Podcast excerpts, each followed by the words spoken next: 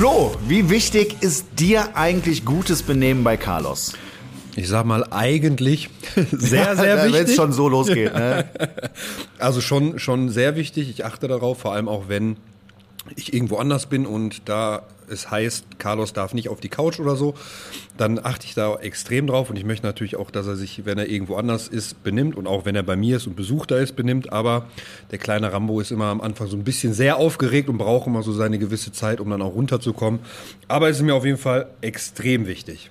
Also du möchtest nicht negativ auffallen mit deinem Hund Nein. und du machst auch einiges dafür, dass Carlos hier eine gute Etikette hat und sich äh, zumindest dann, nachdem er angekommen ist, ganz gut benimmt. Richtig, ja. Ja, und damit sind wir auch direkt im Thema unseres heutigen Podcasts Anstandswauwau. Mein Hund hat kein Benehmen. Als Gast begrüße ich heute mal wieder die Autorin, Moderatorin und Verhaltenscoach für eine fröhliche Hund-Mensch-Beziehung, Kate Kitchenham.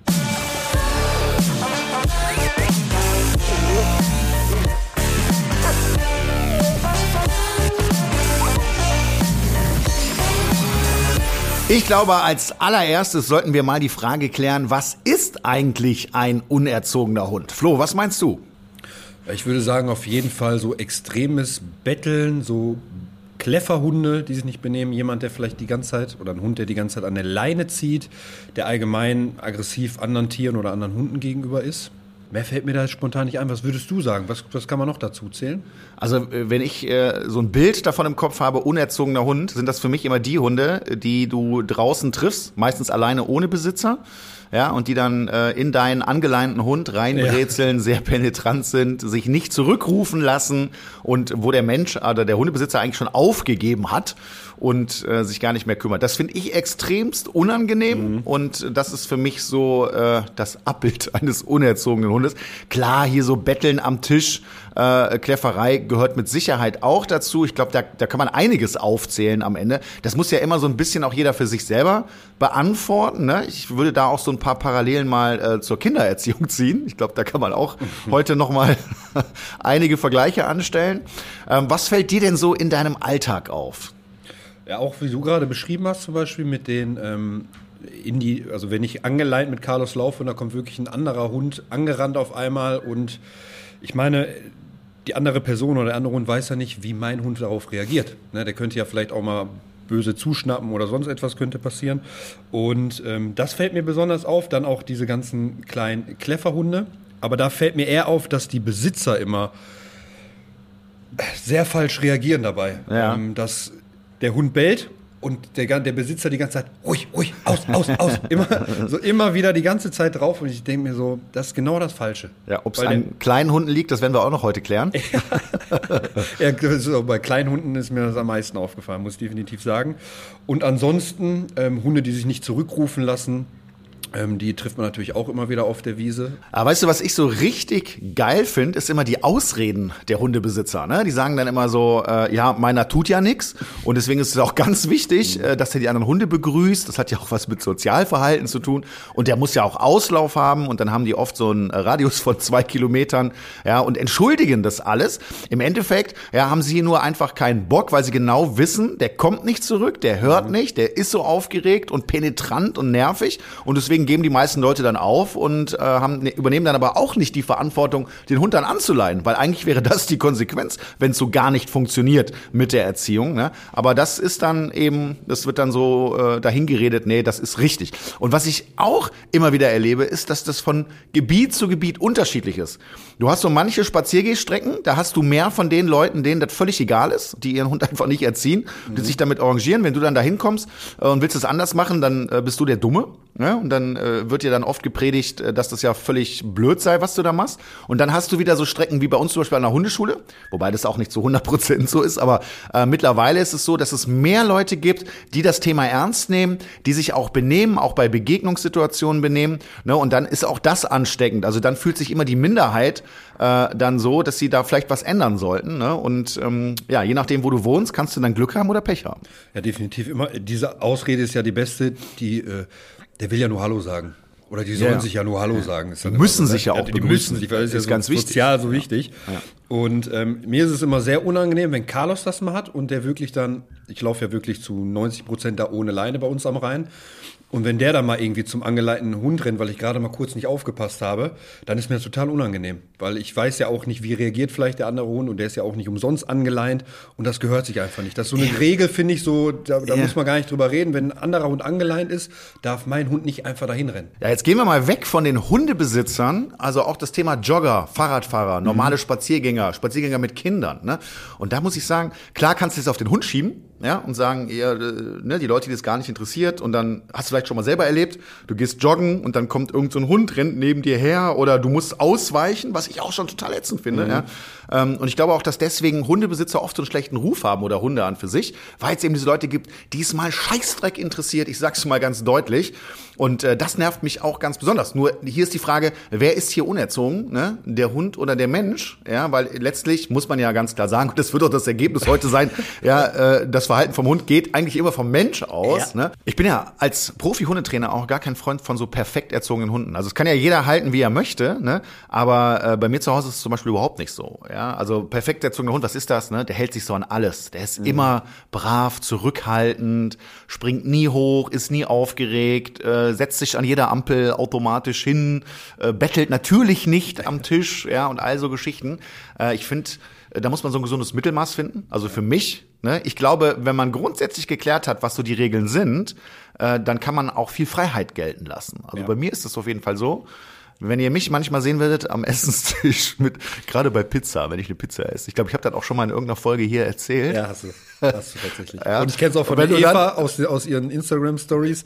Ja, die, die geht ja auch ganz offen damit um. Ja, ja, ja, genau. Ist ja auch nichts Schlimmes. Ich meine, wenn der Hund das verträgt und das halt nur ein kleines Stück ist. ist Aber das ist oft das, was ich auch erlebe, dass viele Leute da mega konsequent sind, also auch immer voll stolz drauf, ne? wenn er so erzählt, nein, der kriegt nie was, der hat noch nie was vom Tisch bekommen ja. und der bettelt auch nicht, aber alle anderen Situationen sind eine Vollkatastrophe, ja. weißt du, das erlebe ich ja. auch. Aber das hängt ja immer damit ab, was ist dir wichtig, ne? Und äh, äh, wie siehst du da auch die Außenwirkung, ja, wie reagieren andere Menschen da drauf und ähm, ja, also Perfektion brauche ich nicht, aber äh, ich muss meinen Hund unter Kontrolle haben und er sollte schon gewisse Verhaltensregeln und so eine Grundetikette, sage ich jetzt mal, äh, beherrschen. Und ich muss vor allen Dingen jederzeit die Möglichkeit haben, einzugreifen. Und das sehe ich bei ganz vielen Hundebesitzern leider nicht. Richtig, ich bin auch der Meinung wie du, die, so diese maximale Freiheit, dass er die auch hat und er soll auch seinen Charakter behalten. Ich möchte den nicht umerziehen ja. und dass er wirklich dann nicht mehr Carlos ist und der ist halt so ein kleiner stürmischer Hund und da muss ich jetzt nicht. Ja, ne? so, so, eine Maschine, die sich den ganzen Tag an 18.000 Regeln halten muss, das macht ja auch genau, kann so ein kleiner Spaß Soldat. Ne? Ja, genau. Ich brauche brauch keinen kleinen Soldaten daneben mir. Ne? Also ich, der, ja. soll, der soll einfach seinen Charakter behalten, der soll so sein. Aber er muss auch wissen, wenn ich jetzt dem dann mal was sage, und auch mal vielleicht die Stimme ein bisschen erhebe, dass es dann auch ernst gemacht ja. oder körpersprachlich auf ihn zugehen, dann weiß er auch, okay, jetzt ist, jetzt ist vorbei, jetzt muss ich mich wirklich benehmen, ne? Ja. Jetzt habe ich genug ausgereizt. Ja. Aber für mich ist das auch vollkommen okay. Und wie du auch gerade sagst, mit den Menschen und Fahrradfahren habe ich auch noch zwei Geschichten. Einmal waren wir tatsächlich schuld. Ich, ich wohne ja da am Rhein und da oben am Damm ist halt so ein Fahrradweg und wenn gutes Wetter ist, dann fahren die natürlich Alles da immer lang, ne? Und ich bin mit Carlos gelaufen und dann hat er auf einmal, weil er irgendwas gerochen hat, von links nach rechts rüber und da kam gerade ein Fahrradfahrer, der musste eine Vollbremsung ah, machen. Der ist ge, der ist wirklich so gerutscht bis kurz vor Carlos und ich dachte, nein, ne, der knallt jetzt voll in den Reihen. Ist zum Glück nicht passiert. Ich habe mich natürlich tausendmal dafür entschuldigt, ne, weil er war einfach meine Schuld, ja. ich habe nicht aufgepasst, ne? Und vor allem da oben muss man halt aufpassen und dann auch vielleicht lieber an die Leine nehmen. Und mir sind aber schon ein paar Mal auch negative Beispiele aufgefallen, wo wir einfach ganz normal gelaufen sind, eher bei Fuß und wo dann Fahrradfahrer aus Prinzip schon was rufen, weil man ja. mit Hund ungeleint läuft und die wirklich haben vielleicht schlechte Erfahrungen gemacht, aber ja. in dem Moment kann ich ja nichts für ihre schlechten Erfahrungen. Ne? Nein, aber das ist ja genau der Punkt. Es gibt so Fronten, ne? Ja. so Fahrradfahrer gegen Hundebesitzer oder Jogger oder so. Und ich muss dir ganz ehrlich sagen, teilweise kann ich das verstehen. Also ich kann nicht, ich kann diese Verhaltensweise nicht verstehen. Da habe ich auch noch eine schöne Geschichte zu.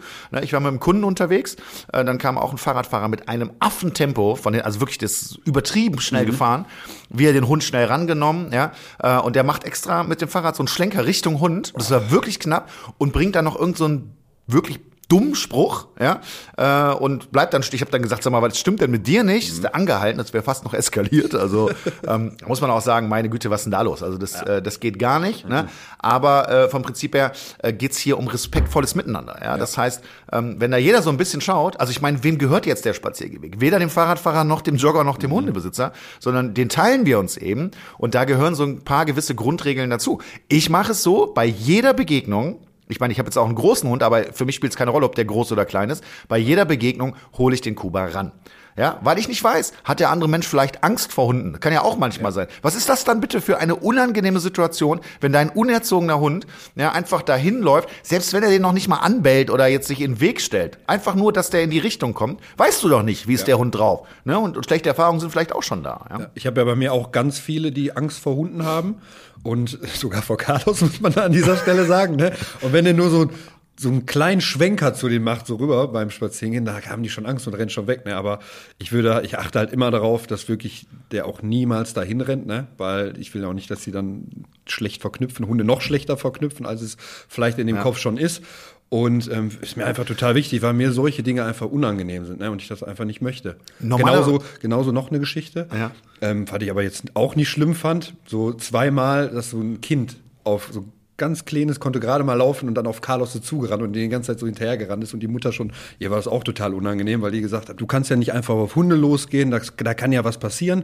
Und dann habe ich auch Carlos erstmal gesagt, komm, mach mal Sitz, Carlos. Und dann durfte, durfte der Kleine auch mal hingehen und den so streicheln und so, weil bei Kleinkindern ist er unfassbar zurückhaltend.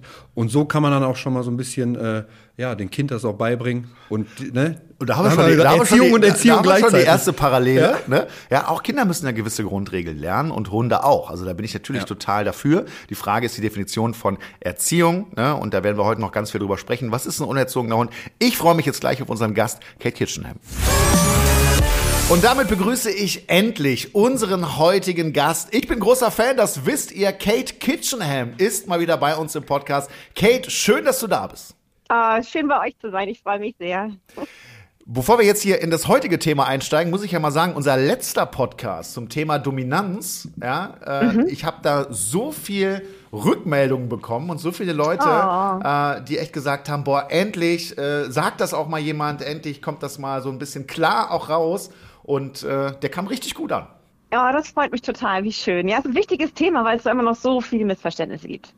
Kate, es geht um unerzogene Hunde heute. Und vielleicht fangen wir mal damit an, mhm. dass du mal ein bisschen erzählst, äh, welche Fälle von unangenehmem Verhalten oder von unerzogenen Hunden hast du denn so bereits in deinem Alltag mal so mitgenommen? Ich meine, du gehst ja auch viel spazieren äh, mit dem Nox. Erzähl doch mal, was fällt dir da so auf? für mich ist so ein bisschen ganz am Anfang für mich so die Frage, was ist eigentlich ein erzogener Hund? Ähm, wir alle haben da ja ganz unterschiedliche Ansprüche. Da kommen wir ja bestimmt später nochmal drauf zurück. Aber äh, für mich ist häufig eher der Mensch in seinem Verhalten das Problem. Also wenn ich einen Hund habe und mir ist das nicht so wichtig, äh, was weiß ich, dass der, ähm, dass der jetzt irgendwie super auf den Rückruf hört und ich treffe aber dann andere Leute, dann muss ich meinen Hund angeleint haben. Ich kann nicht einfach einen Hund in irgendeine Gruppe reinpreschen lassen, ohne vorher ähm, ja, Kontakt aufzunehmen und zu fragen, ob das in Ordnung ist und so weiter, wie das die anderen Leute so sehen, wie die anderen Hunde so drauf sind. Also diese Erziehungsfrage hört, fängt bei mir vor allen Dingen, glaube ich, beim Menschen an. Also das ist so das Entscheidende. Ich finde, wir müssen uns alle so ein bisschen davon freimachen, dass Hunde so und so alle zu sein haben. Ähm, wir sollten eher dahin gucken, wie benehmen wir uns, dass ein gutes Zusammenleben mit so vielen Hunden, wie wir sie im Moment ja haben, nach Corona, dass das möglich ist. Man muss aber dem Thema schauen, wenn man sich das so anhört, ah, unerzogener Hund, dann hört sich das immer so an, als wenn der Hund die Schuld hätte. Ja, eigentlich reden wir heute gar nicht über die Hunde, sondern mehr über die Menschen, weil es natürlich ganz stark davon abhängt, ne, äh, was der Mensch da macht. Also gibt er sich ein bisschen Mühe bei der Erziehung, erzieht er den Hund überhaupt? Ja, und wenn nicht, dann ist eben die Frage, was ist jetzt wichtig? Was sind für dich wichtige Elemente? Du hast jetzt schon so ein bisschen gesagt, so ein paar Verhaltensweisen, Hundeknigge brauchen wir schon im Umgang und im Alltag. Wir treffen nun mal bei jedem Spaziergang in der Regel andere Hunde, es sei denn, du wohnst irgendwo im Schwarzwald, da geht's vielleicht doch mal ohne. Aber ansonsten hat man diese Situation, ja. Ne? Ähm, was für Verhaltensregeln sind für dich da wichtig? Ja, diese gegenseitige Rücksichtsnahme, also man weiß nie, was der andere Hund so hat, warum der an der Leine ist, ähm, da einfach wirklich darauf achten, dass man den eigenen Hund anleint, auch wenn der noch so gut erzogen ist, das weiß das Gegenüber nicht, das hat dann vielleicht Panikzustände. Ähm, also deswegen einfach aus Rücksicht den Hund einfach mal über seinen Schatten äh, springen, das bricht dir keinen Zacken aus der Krone, anleihen, freundlich vorbeigehen, ähm, vielleicht hilft, vielleicht kann man auch sich unterhalten, während die Hunde angeleint neben einem sind, was auch immer. Man kann, das heißt ja nicht, dass man keinen Kontakt aufnehmen darf als Mensch, aber ähm, ich würde einfach da diese Rücksichtnahme, da würde ich mich einfach freuen, wenn das wieder ein bisschen präsenter wäre in den Köpfen der Menschen. Es gibt ganz viele, die tun es, das ist auch nicht alles schlecht da draußen, aber ich finde, wir haben eben halt alle so unterschiedliche Hunde, unterschiedliche Rassen mit ganz verschiedenen Biografien, ähm, die natürlich auch entsprechend unterschiedlich erzogen sind, vielleicht auch, weil wir, weil wir andere Schwerpunkte setzen. Und entsprechend können wir nicht von allen Hunden erwarten, dass die perfekt bei Fuß laufen ähm, und äh, sofort zurückkommen, wenn man sie ruft oder gerne Dinge apportieren.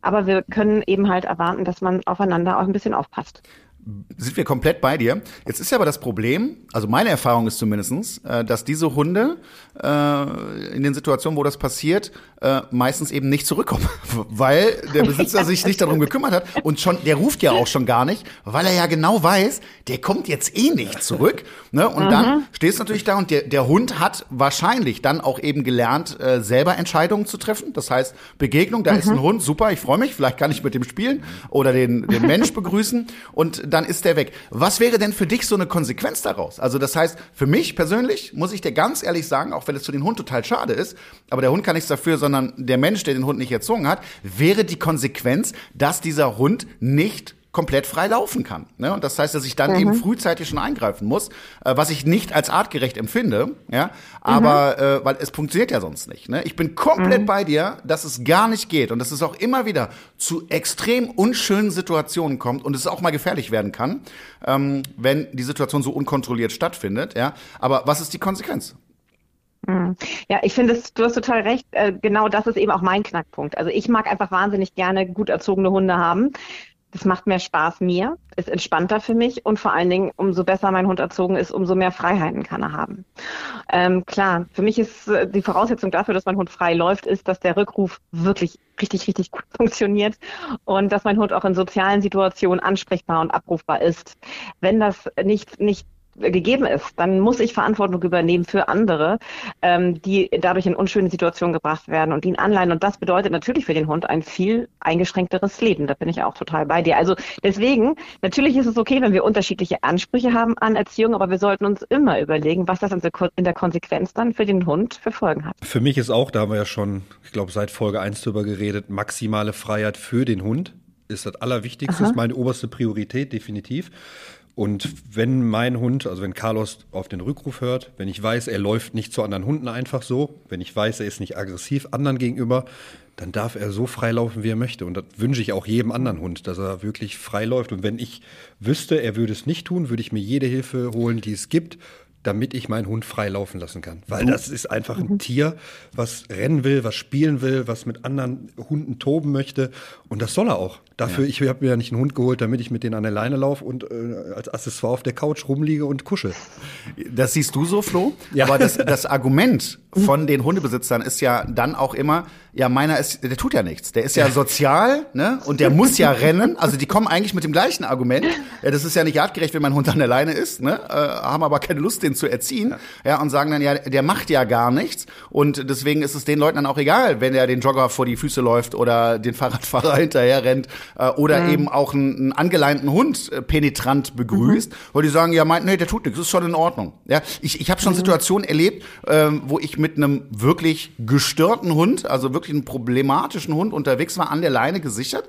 Und äh, dann kam mir auch so ein, so, so ein erstmal ohne Besitzer Hund entgegen, äh, penetrant, ne? Und äh, dann ruft der Besitzer, der noch um die Ecke kam, äh, machen Sie ihn los, machen Sie ihn los, ne? Äh, so, also wo ich dann denke so, was? Viel Spaß. Bist du bescheuert? Ja, du weißt, du weißt doch gar nicht. Ich, am liebsten hätte ich es gemacht, ne? Aber natürlich, natürlich ging das nicht. Aber das ist dann so in den Köpfen drin, ja? ja? Dass sie sagen, nee, wir können das doch alles so machen. Wir ziehen einfach gar nicht, wir lassen einfach alle Hunde irgendwie äh, machen. Und dann haben wir das Problem eben äh, wo wir auch schon viel drüber gesprochen haben, gegenseitige Rücksichtnahme. Äh, wir sind ja auch nicht alleine als Hundebesitzer unterwegs oder dieses Argument, die, die müssen das schon klären. Hört ja, man ja, ja auch auf, ne? Nee, das müssen, die haben einen Konflikt, das klären die schon selber. Lass sie mal machen, ja. Äh, und äh, das finde ich aber immer so schwierig von der Argumentation her. Weil wenn du das diesen Leuten sagst, ich weiß nicht, wie deine Erfahrung ist, Kate, äh, kommt dann aber oft, ja, nee, ist ja alles in Ordnung. Der bleibt immer in meiner Nähe, auch wenn in der Nähe Radius ein Kilometer ist.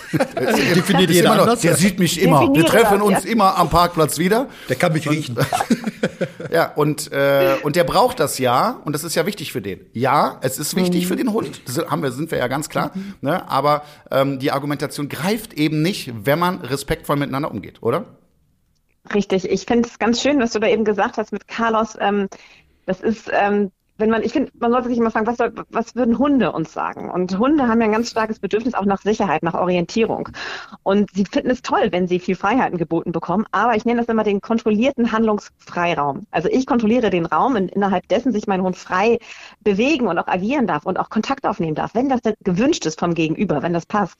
Ich finde es zurzeit auch echt ein bisschen bedenklich manchmal, wenn man in sozialen Foren sich da so durchliest, ähm, wie schwierig das auch geworden ist in manchen Gegenden anscheinend, dass Hunde sich auch mal so begegnen dürfen. Ich finde, das ist eine ganz wichtige Kompetenz, die Hunde auch ähm, ausbilden ähm, können sollten, ähm, dass sie in der Lage sind, auch zu fremden Hunden Kontakt aufzunehmen und sich kennenzulernen. Das kann auch da, daran enden, dass man gar kein Interesse aneinander hat und einfach aneinander vorbeigeht.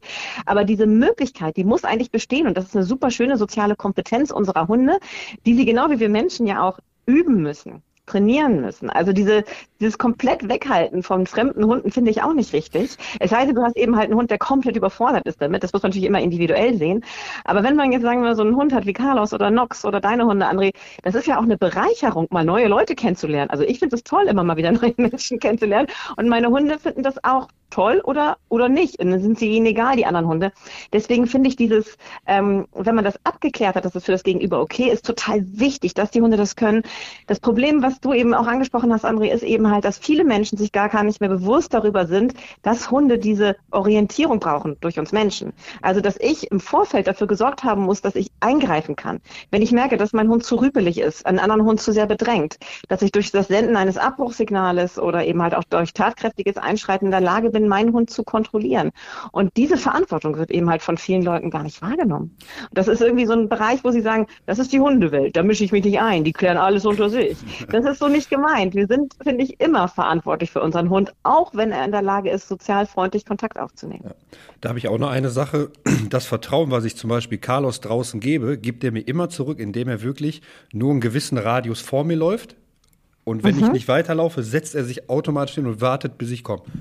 Und das ist so eine wirklich, so eine, ah, ist, das haben wir nie trainiert, nie gemacht, aber das ist sowas, weil er sich immer an mir orientiert. Und das ist ja schön, weil, weil man denen das Vertrauen gibt, Super weil er schön. weiß, ne, wir sind schon von Anfang an auch immer relativ ohne Leine gelaufen. Ich habe mich zwischendurch auch mal versteckt, damit er immer die Orientierung zu mir hat und ihn immer dafür belohnt, wenn er Augenkontakt und so gehalten ja. hat. Ne? Ich würde gerade sagen, das Orientieren oder den Beziehungsaufbau, den ich ja viel wichtiger empfinde als irgendwelche Kommandos jetzt am Ende. Ne? Äh, da mhm. haben wir ja viel auch gemacht damals ne? und das sind jetzt die Früchte und das ist gut. Ich finde es aber nochmal richtig gut, Kate, was du sagst. Es soll doch gar nicht so rüberkommen, dass man jetzt sagt, man geht spazieren und isoliert sich von allen anderen Hundebesitzern oder eben auch vor allen Dingen Hunden. Sozialverhalten ist ja total wichtig, spannend und ich genieße es auch, dann man tauscht sich aus und das finde ich auch mal toll. Als Hundebesitzer kennt man sich, meistens kennt man nur den Namen vom Hund, ja, aber, aber, aber, aber, man kennt sich äh, und quatscht. Und das ist auch nochmal wichtig hier zu unterscheiden, ne? dass das okay ist. Ja, aber im Idealfall, wie läuft das ab im Idealfall? Das heißt, ich kontrolliere meinen Hund. Von mir ist auch gerne ohne Leine, ja, dass ich den einfach in meinem Radius halte, so ein bei mir Kommando, ne? So, und dann gucke ich, hey, vielleicht kenne ich den anderen oder ich sehe schon, Mensch, der ist auch frei und man sagt kurz, komm, können die kurz spielen, können die Kontakt aufnehmen? Ja. Und dann ist es auch für die Hunde so genial, wenn du denen das freigibst und du sagst, hey, hab Spaß. Ja. Ne, das finde ich immer mhm. noch mal mhm. besser. So, und das Problem ist nämlich dann, wenn ich das generell freigebe. Was mache ich denn? Ja, wenn ich einen 40 Kilo Schäferhund habe, ja, und der rennt jetzt äh, auf einen angeleinten Chihuahua, der vielleicht total ängstlich ist, äh, drauf zu, ne? Und ich kann es eben nicht kontrollieren. Was mache ich jetzt, wenn irgendwo eine läufige Hündin unterwegs ist und ich habe einen unkastrierten Rüden da an der Leine? Ähm, all diese Dinge kann ich ja dann nicht mehr kontrollieren. Und deswegen ist es für mich kein Argument, äh, zu sagen, meiner tut nix äh, und deswegen darf der auch immer einfach komplett freilaufen. Das funktioniert nicht. Ne, vor allem, weil der andere Hund ja auch dadurch negativ geprägt werden kann. Wenn da so ein 40 Kilo Schäferhund auf einen kleinen Chihuahua losrennt, vielleicht den auch noch erschreckt oder anbellt, der wird ja nicht auf einmal eine gute Verknüpfung haben zu anderen Hunden. Das wird wahrscheinlich dann noch negativer, als es schon wahrscheinlich ist. Ja, und wenn du mal vom Hund weggehst, ja. äh, die meisten Besitzer finden das auch nicht so geil. Nee. Ne? Das ist so, ja, du kennst den Hund nicht, ne? Äh, und da bin ich ja auch wieder beim Thema. Wir haben jetzt auch viel über, über Hundebegegnungen gesprochen, ne? Aber ich bin eben auch ein großer Freund davon, immer zu sagen, bei jeder Begegnung, ja, ich signalisiere meinem Gegenüber, hey, ich habe die Lage hier unter Kontrolle. Ne? Das heißt, ich hole meinen mhm. Hund zu mir ran, reizentfernte Seite, ja, ohne dass es mich stresst auf meinem Spaziergang. Ne? Wenn es gut funktioniert, stresst ja. es dich nämlich nicht. So, und dann kann ich eben entscheiden. Und der andere, der Jogger, der Fahrradfahrer oder der Spaziergänger, Familie mit Kind, sieht, aha, guck mal, der Hund ist unter Kontrolle, es gibt direkt ein gutes Gefühl. Und dann kann man immer noch sagen, hey, komm, geh mal guten Tag, sagen, wenn die Leute hinkommen, oh, das ist aber ein süßer, ja, ja ist ja alles gut, ne, ist ja kein Problem. Aber es läuft eben kontrolliert ab. Mein Hund hat trotzdem die maximale Freiheit. Und, äh, und das muss das Ziel sein. Ja, es ist ein bisschen Arbeit. Natürlich. Definitiv. Ne? Aber da bin ich auch wieder bei der Parallele zu Kindern, Kate, du hast ja auch Kinder, äh, ne, das ist ja genau das Gleiche. Ja, so natürlich ist das ein bisschen Arbeit, aber es lohnt sich und für den Hund ist es gut und auch für die Beziehung. Ja, weil ich oft das Gefühl habe, dass die Leute, äh, wo das so unkontrolliert läuft, auch sich gar nicht viel mit ihrem Hund beschäftigen. Und ja. das finde ich auch immer schade.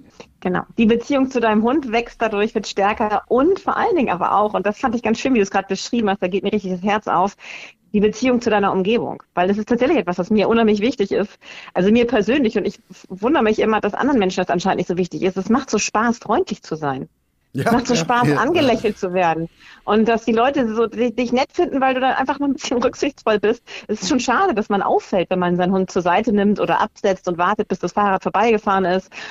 So, also ich, aber ich, ich genieße diese Momente, wo Leute auch vielleicht mal stehen bleiben, wie du gerade gesagt hast, und man ins Gespräch kommt oder einfach so Dankeschön rufen im Vorbeifahren. Natürlich gibt es auch viele Griesgräme, die das Grame, die das nicht machen, aber ähm, es, es ist einfach so ein tolles Gefühl. Das Leben macht dann einfach mehr Spaß und das würde ich so gerne viel mehr Menschen wünschen. Das hat aber eben halt was mit Weitsicht zu tun, wo wir beim Thema sind und Erziehung, hast du gesagt, ist ja auch immer noch was, finde ich, wo man so unterscheiden muss zwischen Training, äh, natürlich ist es total sinnvoll und total gut, wenn Hunde bestimmte Kommandos kennen oder ähm, auch ausführen können, wie Sitz und Bleib oder warten oder äh, weitergehen. Das finde ich zum Beispiel auch ein super wichtiges äh, äh, Signalwort, was ich im Alltag ganz, ganz viel einsetze. Wenn ich zum Beispiel an schwierigen Hundebegegnungen vorbeigehe, ich hatte jetzt gerade gestern, da ist aus so einem Seitenweg an der Flexleine so ein Dackel rausgeschossen gekommen und kurz vor uns äh, war dann die Leine auf Spannung und der hat uns echt angebrüllt ähm, und wäre Nox gerne wahrscheinlich auch angegangen gegangen sofort.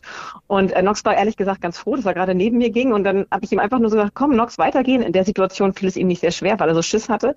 Aber in anderen Situationen ist das tatsächlich wirklich hilfreich, finde ich, dieses Signalwort weitergehen zu etablieren ähm, und so ein paar Sachen zu machen, ähm, die eben halt ähm, natürlich was mit Training zu tun haben. Aber entscheidend ist, glaube ich, letztendlich unsere Erziehung, also wie wir erzogen worden sind von unseren Eltern in puncto Rücksichtnahme und wie wir das auf unseren Hund übertragen im Alltag. Ähm, und dann natürlich zusätzlich, umso mehr der Hund kann, umso mehr er gelernt hat durch unsere Anleitung, umso mehr Freiheiten kann er genießen. Also wenn du gerade sagst, dass Carlos sich hinsetzt, wenn er sich aus einem gewissen Radius hinaus bewegt oder an, diesen, an diese Grenze kommt, dieses Radius, das finde ich auch total toll. Das mache ich ganz oft mit Nox. Ich bremse ihn eigentlich ungern in seiner Bewegungsfreude und sage dann einfach, Nox, warte, und dann wartet er, bis ich aufgeholt habe. Weil zum Beispiel da irgendwie gerade eine Wegkreuzung ist und ich kann das nicht einsehen, ob da ein Radfahrer kommt oder so. Und diese Signalwörter, die man seinen Hunden beibringt, umso mehr sie verstehen, umso klüger, umso alltagsklüger werden sie, umso gelassener, umso schöner ist das Leben mit ihnen. Also dieses, ja, wir haben unterschiedliche Ansprüche in der Erziehung an unsere Hunde. Das ist völlig okay, aber ich finde es auch immer schön, sich nochmal klar zu machen, ist da vielleicht noch Luft nach oben? Kann ich mit meinem Hund vielleicht noch mehr Entspannung erreichen, wenn ich ihm doch noch ein bisschen mehr beibringe. Ja. Ich habe oft das Gefühl, dass Leute auch denken, unsere Hunde verstehen gar nicht so viel. Ich brauche denen gar nicht so viele äh, Sätze, Wörter beibringen, aber ich finde es immer wieder erstaunlich, wenn ich dann so mitbekomme, was Hunde alles verstehen im Alltag, wenn wir mit ihnen auch ganz normal reden. Ähm, und das würde ich mir wünschen, wenn Leute da vielleicht noch ein bisschen, häufig noch, noch ein bisschen mehr ihren Hund äh, fordern und fördern.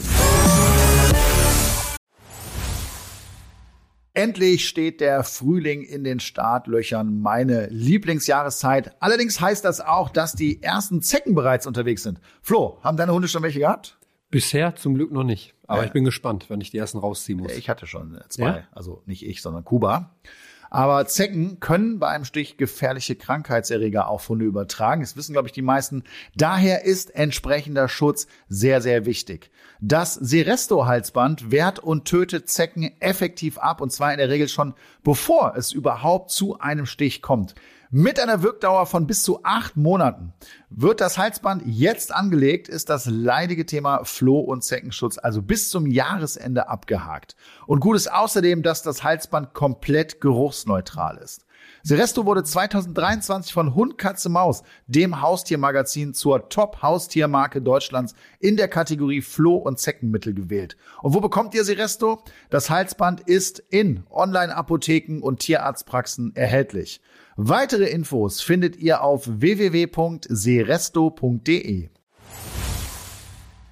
Auf Facebook und Co. könnt ihr uns unter dem Hashtag Welpentrainer ja immer auch eure Fragen stellen. Also, wenn ihr es noch nicht versucht habt, dann lockt euch schnell ein und tippt los. Und in der Zeit beantworten wir mal wieder einige von euren Fragen, denn Flo hat für uns ein paar rausgesucht. Ja, die erste Frage kommt von der Ramona. Sie schreibt, Hilfe, mein Hund buddelt im Garten, aber mit einem kräftigen Nein und Anstupsen komme ich einfach nicht weiter. Dann versucht sie sich durchzusetzen, springt an mir hoch, legt die Ohren zurück und knufft. Also knufft, denke ich mal, bellt oder knurrt. Ähm, dann weiß ich nicht weiter, weil es dann zum Streit kommt. Wie bei Kindern, nun habe ich gelesen, ignorieren und gutes Verhalten loben. Aber ich kann dieses falsche Verhalten doch nicht ignorieren, oder? Ja, wenn der Ramona ihr Garten ein bisschen wichtig ist, äh, ist natürlich klar, ignorieren. Wie soll ich denn sowas ignorieren? Ne? Also das ist ja Blödsinn. Sonst ja. Äh, kann ich meinen Garten aufgeben und kann einfach sagen, komm, oder, oder was ist das Ziel? Das Ziel müsste ja dann sein, dass der Hund irgendwann sagt, ach nee, äh, komm, die ignoriert mich hier immer, ich lass das mal mit dem Buddeln. Aber Buddeln ist für einen Hund natürlich ein natürliches Verhalten und ja. auch so ein bisschen selbstbelohnt. Das heißt, er hat Spaß dabei, wenn ich das nicht unterbreche. Also und man kann es ja auch örtlich begrenzen. Und der Garten normal. Es gibt auch Leute, denen ist das vollkommen egal. Da sieht der Garten aber auch dementsprechend aus. Ne? Äh, und ich kann meinem Hund schon erklären, der Garten ist hier tabu. Jetzt kommen wir aber zu einem anderen Thema, was sie ja sagt. Sie kann sich nicht durchsetzen. Sie versucht es, aber ihr Hund gibt ihr klare Signale und sagt, pass mal auf, nee, du nicht. Jetzt weiß ich natürlich nicht aus der Frage, ob das generell ein Problem ist bei den beiden, ja, äh, oder ob das jetzt auf diese Situation gemünzt ist. Ne? Also ganz klare Antwort von mir: Ignorieren funktioniert hier definitiv nicht, ist der falsche Rat. Äh, hier geht es natürlich um eine Klärung. Was ich empfehlen würde, ist, mach ein Geschirr und eine Trainingsleine dran oder eine Schleppleine, damit ich schon mal ein bisschen mehr Kontrolle habe. Geh mit deinem Hund dahin, versuch im richtigen Moment zu agieren und zwar genau dann, wenn mein Hund dieses Verhalten startet, weil unter Umständen weiß der ja gar nicht, ja. äh, dass das gar nicht gewünscht ist. Und jetzt geht es natürlich darum, ähm, welches Ansehen habe ich bei meinem Hund? Überlässt mein Hund mir die Entscheidung und sagt, ich akzeptiere das, wenn du das nicht willst. Wenn nicht, dann hat die Ramona ein ganz anderes Problem und da sollte man dann an der äh, generellen Akzeptanz-Thematik ähm, arbeiten. Da sind wir wieder beim Thema Dominanz, ne, die ja. letzte Folge. Ähm, und äh, dann kann man das definitiv auch klären. Vom Prinzip geht es darum, wir haben ein Verhalten, was wir nicht wünschen. Ich kommuniziere das meinem Hund, setze das durch, belohne ihn aber dann auch auf der anderen Seite für ein alternatives Verhalten. Ja, das heißt, wenn ich jetzt merke, hey, der rennt jetzt hier die ganze Zeit auf dem Garten rum, schnüffelt oder spielt und rennt, oder ich beschäftige mich sogar mit meinem Hund und mache dann mal aktiv im Garten ein anderes Hobby als das, was er sich ausgesucht hat, ähm, dann habe ich das, glaube ich, sauber geklärt und dann kann ich meinem Hund das auch super abgewöhnen. Kommen wir zu der zweiten Frage. Sabrina schreibt, Hallo, ich könnte gerade echt heulen und benötige euren Rat. Seit circa drei Tagen werde ich immer wieder aus heiterem Himmel von unserem Welpen vier Monate attackiert. Egal ob morgens, mittags, abends, sie bellt und knurrt, macht sich klein und beißt mir in die Füße, Waden etc. Jegliche Art, sie zu beruhigen, schlägt fehl, kein Streicheln, da sie dann sofort schnappt. Kauknochen, zwei Sekunden, keine Option. Dann sind die Hände interessanter. Sobald ich weggehe, kommt sie hinterher und beißt bzw. zwickt mir in die Beine. Es wird immer schlimmer, da dies drei bis viermal am Tag vorkommt. Es wird immer schlimmer. Was kann ich tun? Ja, erstmal zur Beruhigung. Das ist ein normales Verhalten. Ja. Ich habe oft das Gefühl, dass Weltbesitzer dann denken, was ist denn jetzt hier los? Äh, ich habe so ein richtig bissiges Exemplar hier gekauft. Äh, das ist normal. Es gibt diese Wochen, ich würde es mal als Wochen bezeichnen, wo das ganz, ganz intensiv ist beim Hund und der Hund auch ein bisschen ausprobiert. Wo sind hier die Grenzen? Und dann ist das unangenehm. Gerade auch mit den spitzen Weltenzähnen. Kannst du dich vielleicht auch noch dran erinnern ja. bei Carlos? ganz genau. Ich, ich habe teilweise Leute bei mir im Training, ey, die zeigen mir ihre Hände ich denke, Leute, das kann doch nicht wahr sein. Ja, das ist so ein kleines Babyhündchen, ja. äh, dir da quasi die, die, die Hände blutig beißt. Also, es ist normal, es ist trotzdem nicht schön. Und jetzt ist ja die Frage, was kann ich denn dagegen tun? Wichtig ist, sich jetzt vorzustellen, was würde ein erwachsener Hund ja, so ein gestandener Rüde, drei, vier Jahre alt, tun, wenn dieser Welpe da einfach hinläuft und fängt an, dem irgendwie in die Pfoten zu beißen. Ich kann es dir ganz kurz sagen, er würde ähm, lange warten, ja, also bevor dieses Beißen anfängt, viel ignorieren, aber in dem Moment, wo eine gewisse Schwelle überschritten ist, wird er eine klare Ansage machen und zwar überraschend.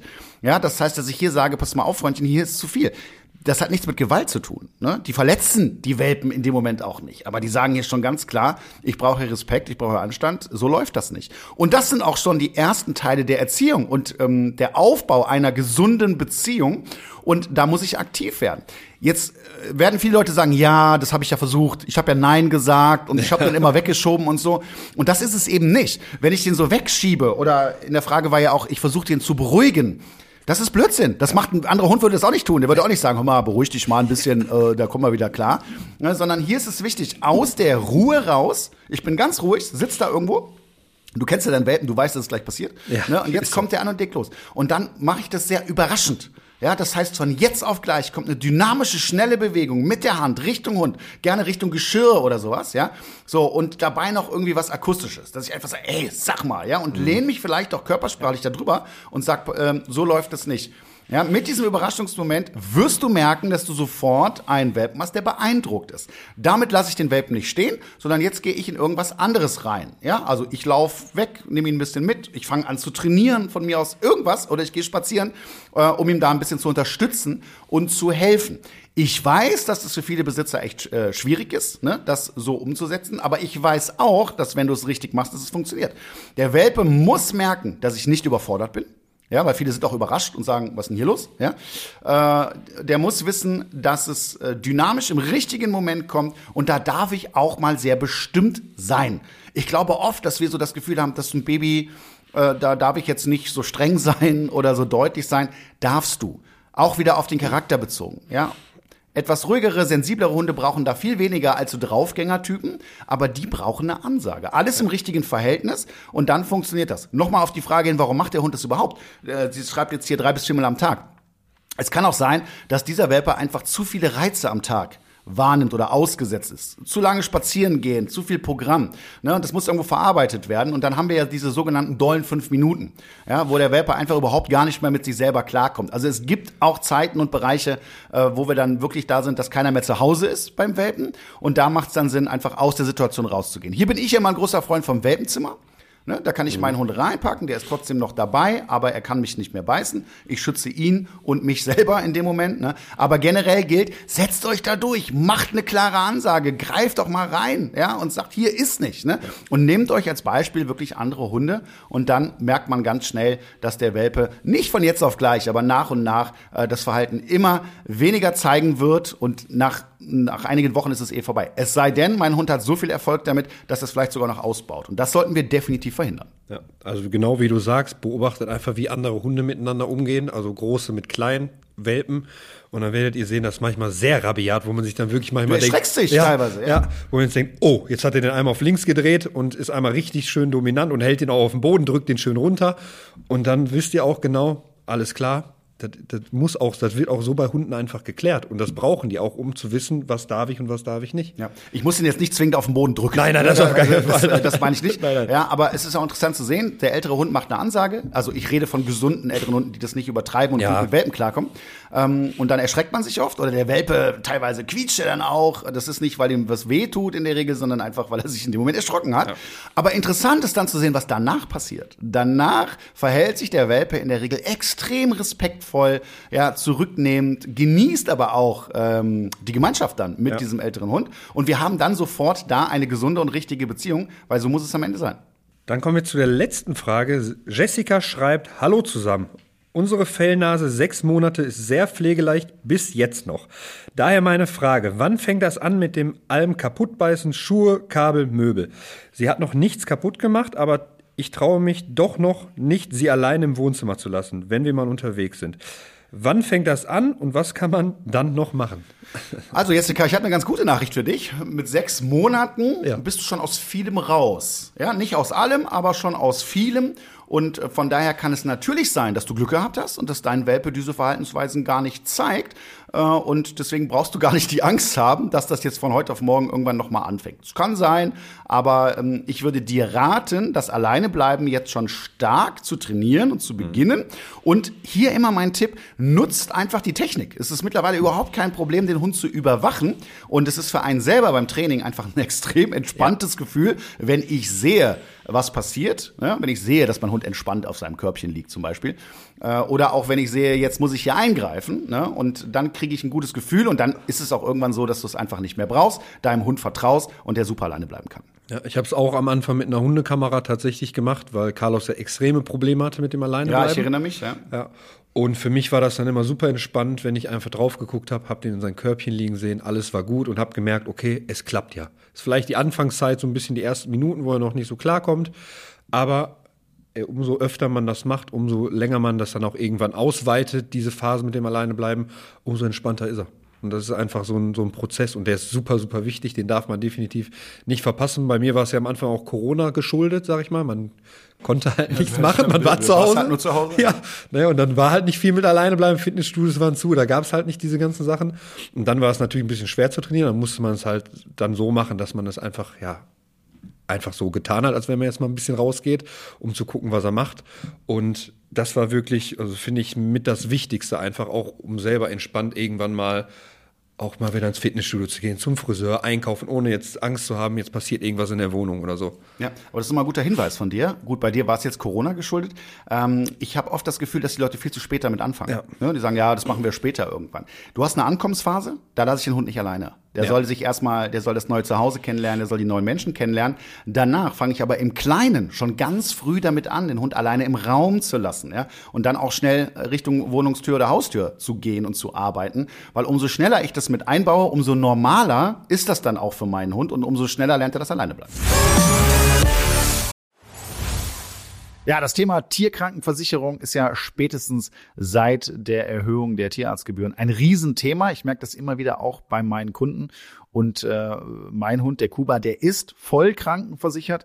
Ich gehe da gar kein Risiko ein, weil es kann sehr, sehr schnell auch mal teuer werden. Ich weiß nicht, wie das bei euch ist, aber mein heutiger Werbepartner Check24 ist ein kostenfreier Tarifvergleich.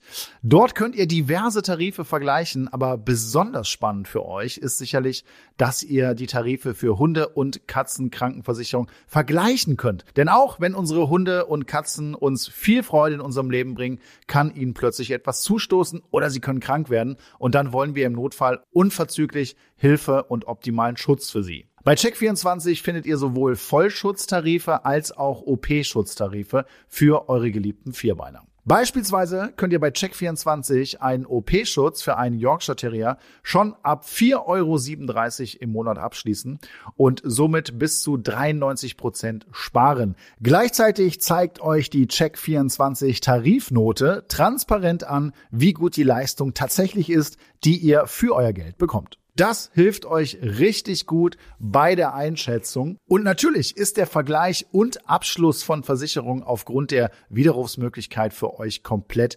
risikofrei. Den Vergleich findet ihr auf www.check24.de slash Tierkrankenversicherung slash Podcast. Also schaut euch den Tierkrankenversicherungsvergleich von Check24 doch einmal an, denn wie heißt es so schön, haben ist besser als brauchen.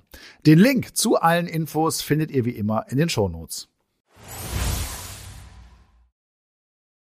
Jetzt haben wir schon ganz viel über Situationen gesprochen, wo der Hund vermeintlich unerzogen ist oder der Mensch das einfach nicht ernst nimmt. Jetzt ist aber die Frage, ähm, ich, ich denke, dass viele Leute das nicht aus Böswillen äh, machen, sondern einfach auch äh, teilweise gar nicht wissen, was geht. Die Kate hat das eben auch schon mal angesprochen äh, und wie sie sich verhalten sollen. Ab wann, Kate, würdest du sagen, dass es ratsam ist, sich professionelle Unterstützung zu holen? Hunde sind ja, ich sage es mal ganz ein bisschen übertrieben, kleine Arschlöcher, wenn sie merken, dass wir hilflos sind. Ja, ja. Das finden sie genau wie kleine Kinder mega interessant. Also natürlich je nach Persönlichkeit unterschiedlich doll. Aber ähm, diese Fähigkeit des Menschen, schnell und ohne zu zögern zu reagieren, ähm, also von manchen Menschen, die ist im Gegenteil dazu dann eben, im Gegensatz dazu natürlich unheimlich angesagt bei Hunden. Hunde mögen Menschen mit einer ganz schnellen Entscheidungsfindung, die irgendwas tun. Ist immer besser als nichts zu tun, ist immer mein Rat, wenn man unsicher ist. Ähm, aber dieses Was tue ich wann und wie, wenn man da überhaupt noch große Fragezeichen in sich trägt, dann sollte man unbedingt sich professionelle Hilfe holen oder sich auf irgendwelchen Videoplattformen mal verschiedene äh, Trainer bei der Arbeit angucken mit problematischen Hunden, mit, ganz normalen Pubertieren, ganz normalen Welpen. Ähm, das äh, erfordert eben halt je nach Hund, je nach Alter des Hundes ganz unterschiedliches Vorgehen. Das kann man nie pauschal beantworten. Aber für mich ist immer wichtig, wenn ein Mensch unsicher ist, wenn er nicht weiß, wie er seinem Hund gegenüber richtig reagieren soll, richtig Grenzen ziehen soll, dann muss er sich unbedingt nach einer guten Trainerin, einem guten Trainer umsehen, der ihn dabei unterstützt, das Verhalten des Hundes und die eigene Reaktion darauf richtig einschätzen zu können, weil das eben halt je nach Hundetyp ganz, ganz unterschiedlich ist. Deswegen, mir ist es eben halt immer so wichtig, dieses schnelle und richtige Reagieren ist so das Idealbild. Oft reagieren wir zu doll oder zu schwach. Und das sollten wir im Nachhinein sofort reflektieren ähm, und an uns arbeiten und das das nächste Mal angepasster und besser machen. Aber falsch zu reagieren, ist immer noch besser, als gar nicht zu reagieren. Hunde merken sich das sofort, wenn wir hilflos sind oder ratlos sind. Und das finden sie nicht nur wahnsinnig unattraktiv, sondern sie fangen dann eben halt auch an, selber Entscheidungen fällen zu müssen, eigene Strategien zu entwickeln. Und das führt sehr häufig zu problematischem Verhalten. Also hier besser, lieber schneller ähm, einen neuen, äh, also überhaupt sich einen Trainer suchen, eine Trainerin, als gar nicht. Ja, da muss ich auch sagen, Thema Unsicherheit ist bei Carlos, der riecht das sofort. Wenn ein Mensch unsicher ist oder ein anderer Hund, dann übernimmt mhm. er sofort die Führung, wird sofort dominant und tanzt auch der Person auf der Nase rum. Ne? Also der ist wirklich, der ist richtig extrem und feinfühlig dabei bei so unsicheren mhm. Personen. Und wir haben es ja auch äh, in der Sendung gehabt beim Welpentrainer. Du hast halt verschiedene Arten von Menschen.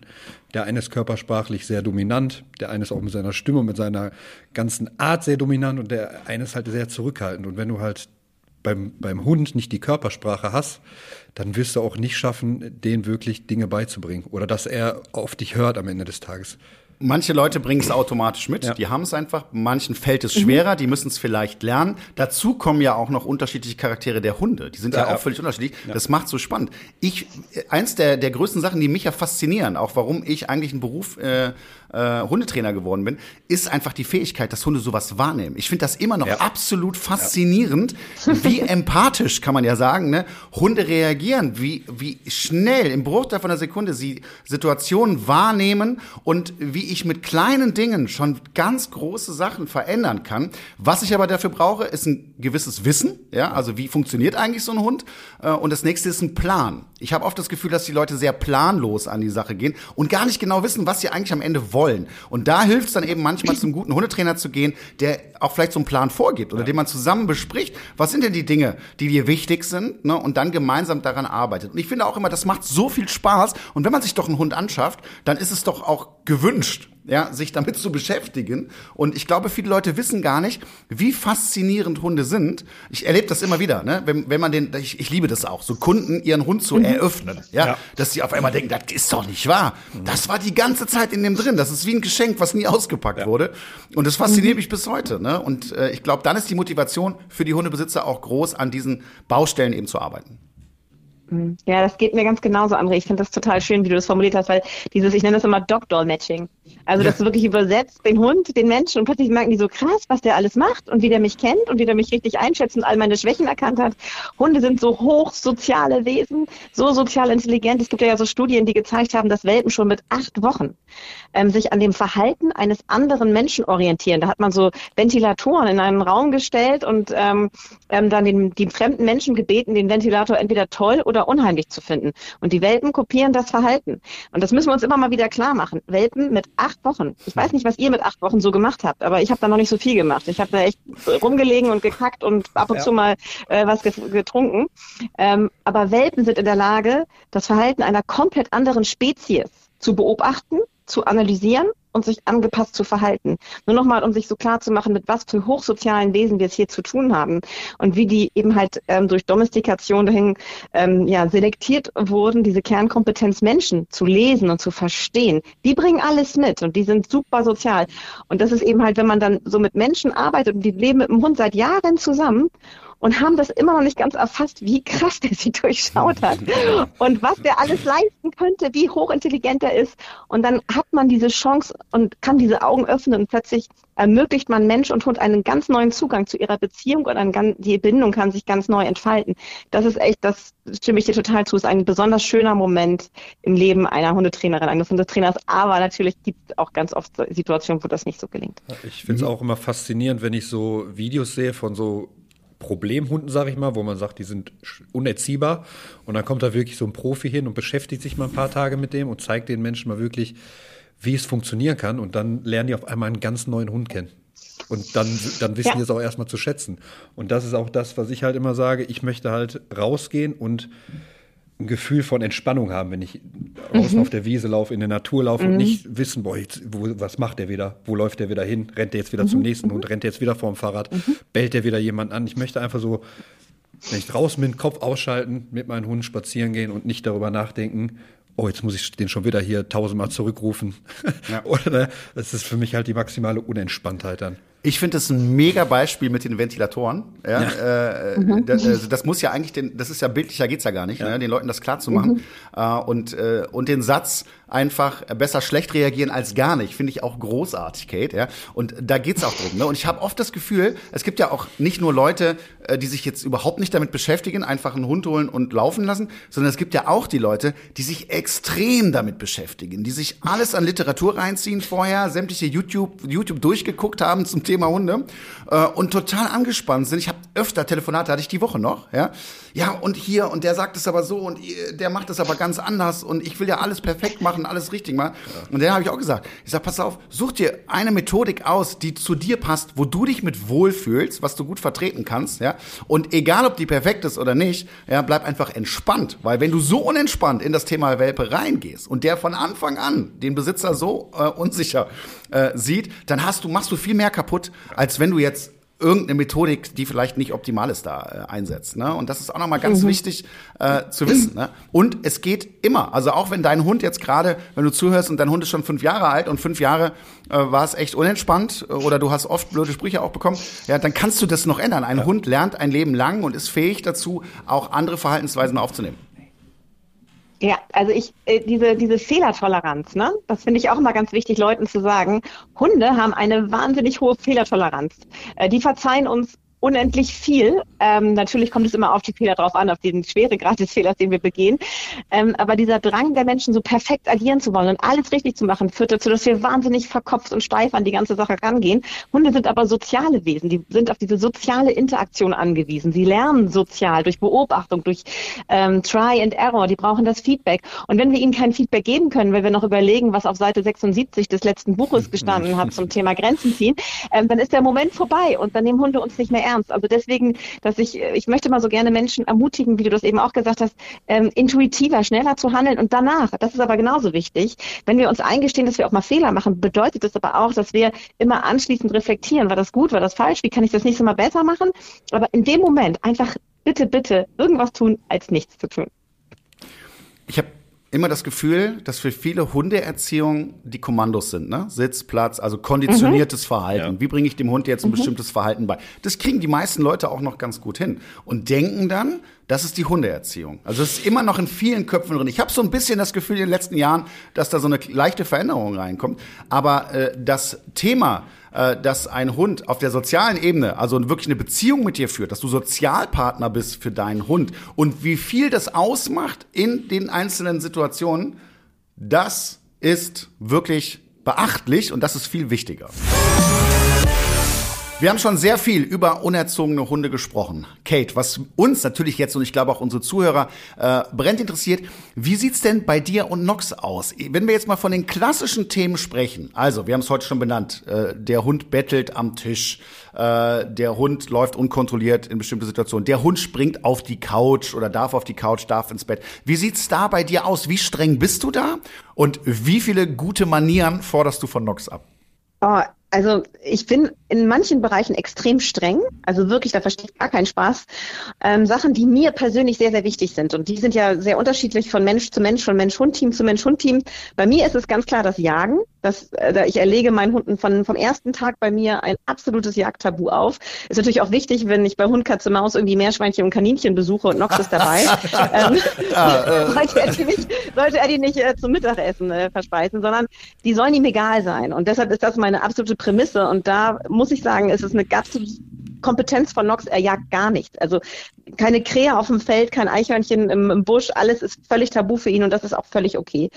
Ähm, aber Nox ist eine ganz normale Persönlichkeit mit Stärken und Schwächen und seine Schwäche ähm, ist zum Beispiel, er wäre ja so gerne Polizist geworden. Ne?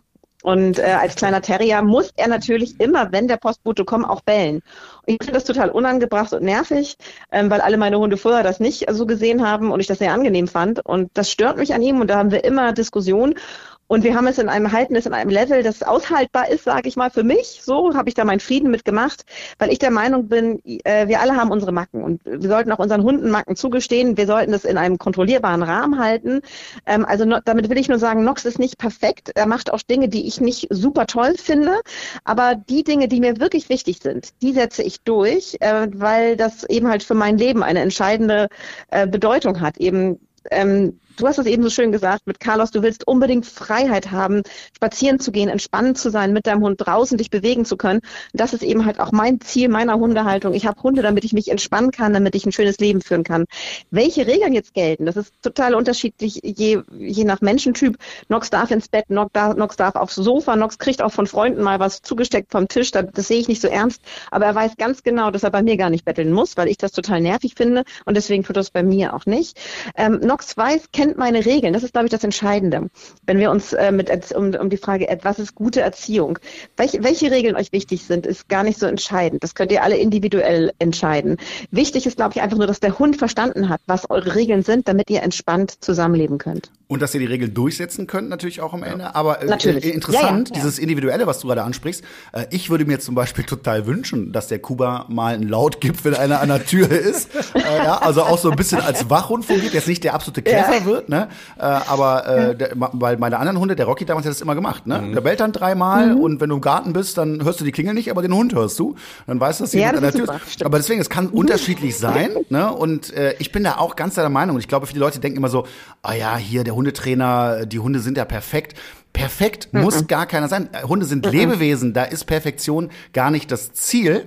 Und ich finde es schön, wie du es mhm. gesagt hast. Ja, äh, jeder sollte das für sich selber festlegen. Ne? Und ich bin total entspannt, den Kuba vom Tisch zu füttern.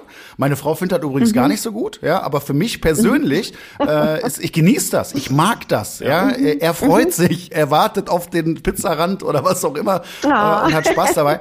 äh, und ähm, das wäre für mich jetzt irgendwie total was Negatives, ihm das zu entziehen und mir auch. Ja? A, weil ich den Rand ja. nicht mag und B, weil, weil, weil er einfach Spaß damit hat. Ne? Aber mhm. auf der anderen Seite kann ich dann auch in einer anderen Situation, wenn ich zum Beispiel Gäste habe, ähm, die vielleicht keine Hunde haben oder das nicht mögen oder das befremdlich finden, wenn der Hund jetzt da am Tisch sitzt äh, und bettelt, kann ich ihn einfach auch wegschicken und kann sagen, mhm. pass mal auf, mhm. nee, jetzt gerade nicht. Und ich glaube, darum geht's mhm. auch ein bisschen, dass ich auch situativ entscheiden kann ne? und damit mir eben auch ganz viel Freiheit äh, verschaffe.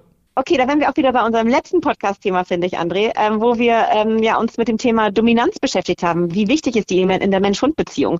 Und die Voraussetzung von jeglicher Erziehung, also dass wir unseren Hund erzieherisch einwirken können, ist ja natürlich immer, dass wir eine Beziehung haben. Und innerhalb einer Beziehung gibt es eben halt auch ein dominantes Individuum und eins, das eben halt sich unterordnet. Und damit ist aber nicht gemeint, dass ich ständig meinen Hund reglementiere und klein halte, sondern im Gegenteil, ich biete ihm Orientierung und Sicherheit durchs Leben. Ähm, und entsprechend äh, ist es letztendlich egal, welche Regeln ich etabliere bei mir zu Hause. Entscheidend ist, dass ich situativ durchsetzen kann, wie bei dir, dass jetzt eben halt am Tisch gerade mal nicht gebettelt wird. Jetzt haben wir viele Leute, die sagen, mein Hund, der ist gar nicht erziehbar. Ja, also vielleicht äh, aus dem Tierschutz hat schon eine Vergangenheit äh, oder auch rassebedingt höre ich auch immer wieder, mhm. dass man vielleicht das auch teilweise als Ausrede benutzt. Äh, ja, diese und jene Rasse ist gar nicht erziehbar. Ich habe auch schon von Hundeschulen gehört, die bestimmte Rassen nicht annehmen. Finde ich auch ganz interessant. Mhm. Äh, oh wie, wie, wie siehst du das denn, Kate? Ja, absoluter Blödsinn. Ich finde, da wird sich auch immer gerne hinter versteckt. Also Jack Russell Terrier, die kannst ja nicht erziehen, ne? Oder Beagle. Beagle kann man ja auch gar nicht erziehen. Beagle-Verbot ne? in der Hundeschule. Was soll das? Genau. Was? Ja, Dudel. Ja, krass.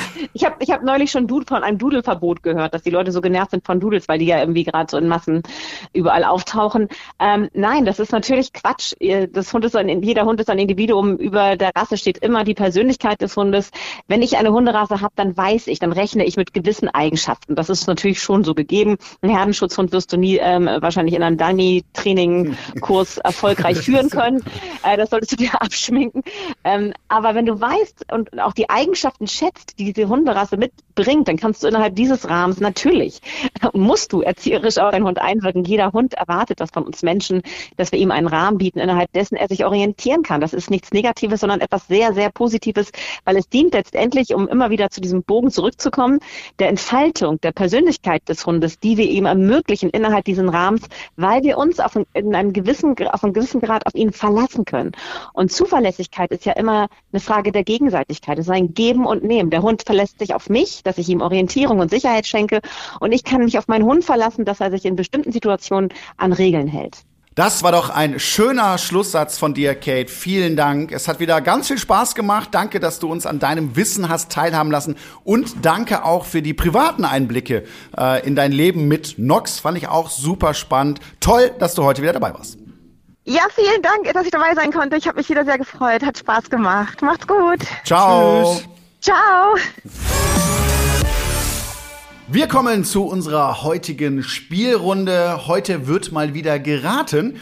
Ich bin total gespannt, wie wir uns heute schlagen. Insgesamt stehen uns vier Antwortmöglichkeiten zur Verfügung, aber nur eine ist richtig. So, die Redaktion hat mir hier Zettel vorbereitet mit Nummern drauf mit den Antworten. Ich gucke natürlich nicht vorher da rein.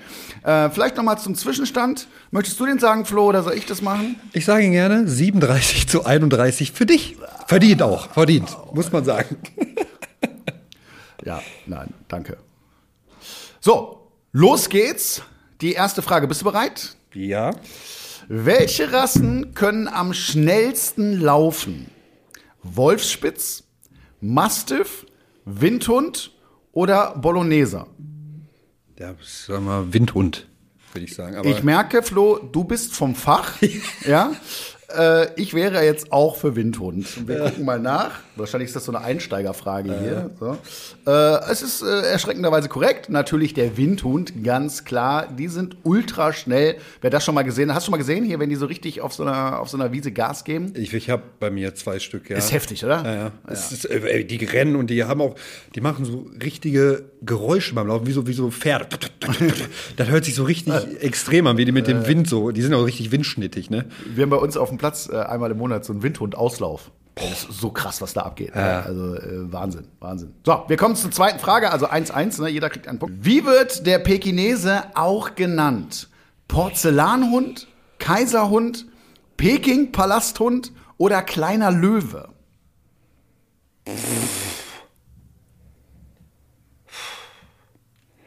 Ich gehe im Ausschluss vor. Boah, schwierig. Ich sag einfach Willst du einen mal. Telefonjoker haben? Oder? Nee, ich äh, gehe einfach mal auf Antwort Nummer eins. Ich weiß Porzellanhund? Ja, Warum? keine Ahnung. Wegen P. Einfach, einfach Wegen P. Wegen P. Wegen P. Okay, ich, dann könntest du auch den Peking-Palasthund nehmen, aber gut. äh, du nimmst also den Porzellanhund, ich sag Kleiner kleiner, Löwe. Löwe. Ja, war mir schon klar. Und wir gucken mal nach. Oha, es ist der Peking-Palasthund. Da bin ich mir allerdings nicht sicher, weil ich habe das so ein Gefühl, dass der auch Löwenhund genannt wird. Und da der nicht so groß ist, würde ich sagen kleiner Löwe.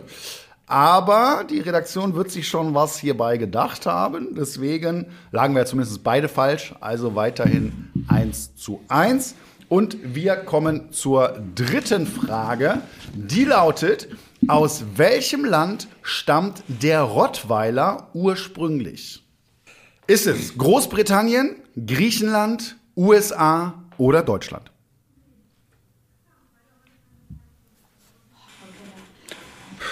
Ist, es- ist das nicht Deutschland?